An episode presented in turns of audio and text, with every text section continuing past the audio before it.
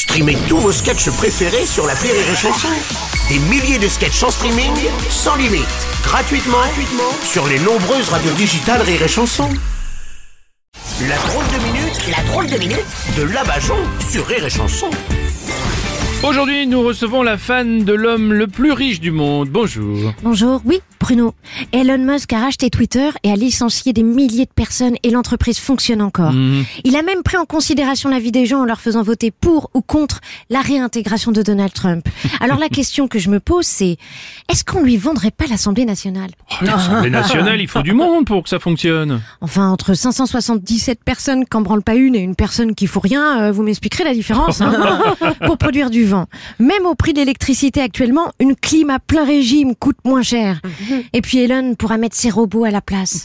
Enfin, quand même, un robot, il y a, y a quelqu'un qui lui donne des ordres. Et puis les matières premières dans les robots, ça, ça a dépouillé euh, les sols africains. Et c'est quoi la différence avec un politique français? Mm, ouais. Enfin, si on laisse faire Elon Musk, beaucoup de gens vont se retrouver au chômage, sans toit, sans argent. Et c'est quoi la différence avec un politique français Oui. Bon, donc ça ne vous dérange pas que ce soit un milliardaire qui influence le monde Bah, c'était pas déjà le cas. Hmm. Et puis Elon, il a une vision du futur.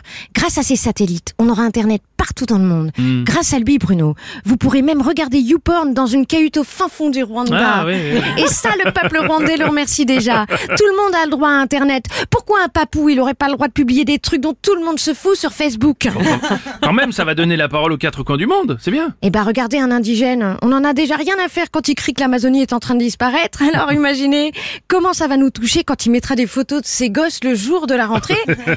Le seul truc qui fera qu'on s'intéressera au sort d'un Maasai, c'est quand il mettra une vidéo de lui en train de faire l'hélicoptère avec son étui pénien. Et tout ça grâce à l'internet d'Elon.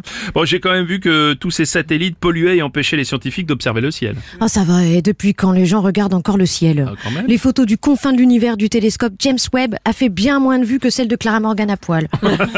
Hein, et puis la pollution spatiale, eh ben on Oui. la voit pas d'où on est. Bon, avec tous les débris qui tournent Oui. autour de la Terre, euh, quand les extraterrestres passeront devant, ils diront que c'est jour des gros encombrants. Et puis c'est tout. Hein, autant de déchets qui tournent autour d'un truc déjà pollué, Oui. on dirait le Conseil des ministres. Oh Vous voulez dire que pour notre futur, on doit faire confiance à quelqu'un euh, dont on ne sait pas s'il fait ça pour les gens ou pour son enrichissement personnel Et c'est quoi la différence avec un politique français? Mmh, ça, vous avez raison. C'est la drôle de minute de la Bajon.